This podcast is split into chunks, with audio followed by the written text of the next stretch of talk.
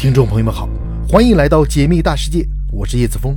虽然你不能信马由缰，但你依然可以天马行空。也许你只在方寸之间，但你依然拥有星辰大海。请别忘了收藏我的频道，在这里，让我们一起仰望星空，解密大世界。今天我们的主题是：科学家称银河系可能有大量的外星人，或许藏身冰下的黑暗海洋。自世界历史步入到现代以来，人们对寻找外星生命变得越来越热衷。除了全世界各地寻找不明飞行物的轨迹外，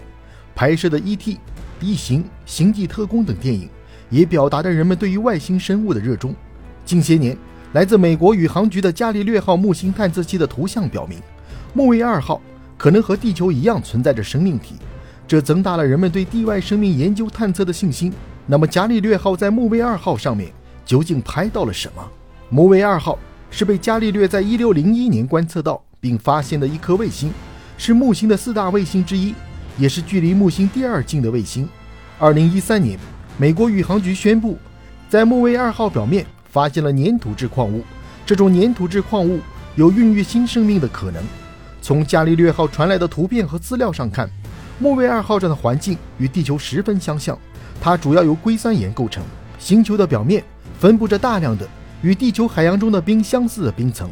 这些冰层下面很有可能是液态的水。假如它真的是水，那么这将是太阳系中除地球外唯一一个存在大量水的星球。只是有液态水，并不代表这颗星球就一定会产生生命。这一点地球也是一样。想要有生命存在，除了水，还要有其他适合生命存在的条件，比如说适宜的大气环境和气候。首先，伽利略号探测器传回的数据图片中。可以看出，木卫二号的冰层并不是直接连通在地幔上的，而是像冰山那样漂浮在被覆盖的海面上的。其次，木卫二号表面上的冰脉只有一到二公里厚，并且在它的内部还发现有火山热源，这也强有力的证明了木卫二号上面有液态水的存在。如果在这颗卫星上再发现生命必备的有机物的话，那么就能够证明木卫二号上面确确实实存在着生命。美国宇航局发现。在这些巨大的冰层下面，还存在着一个咸水湖泊，其水量大概相当于北美地区五大湖的总量。这下液态水、有机物、热源全部集齐，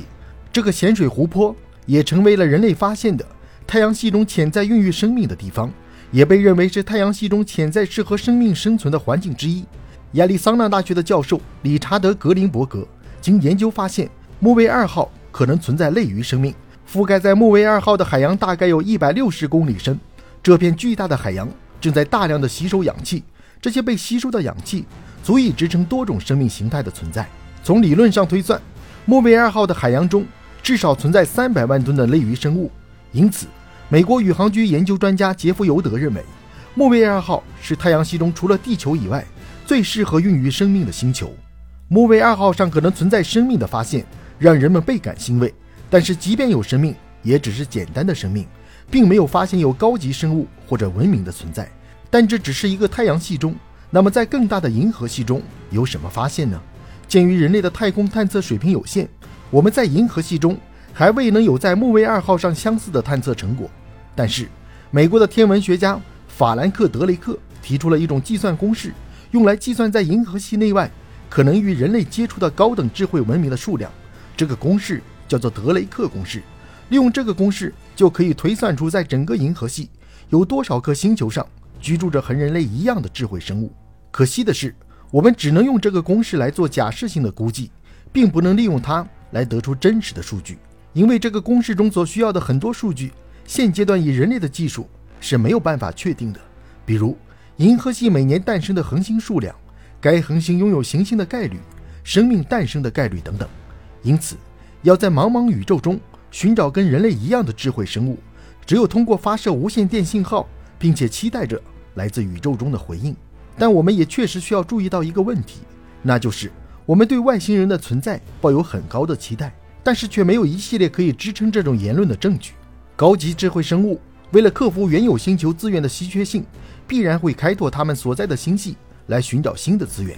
在不断开拓资源的过程中，必然会涉及来到邻近的星系，但是目前为止，我们却没有什么证据来证明外星人或外星文明的存在。也就是说，或许人类对外星人的存在不应该抱有太大的幻想。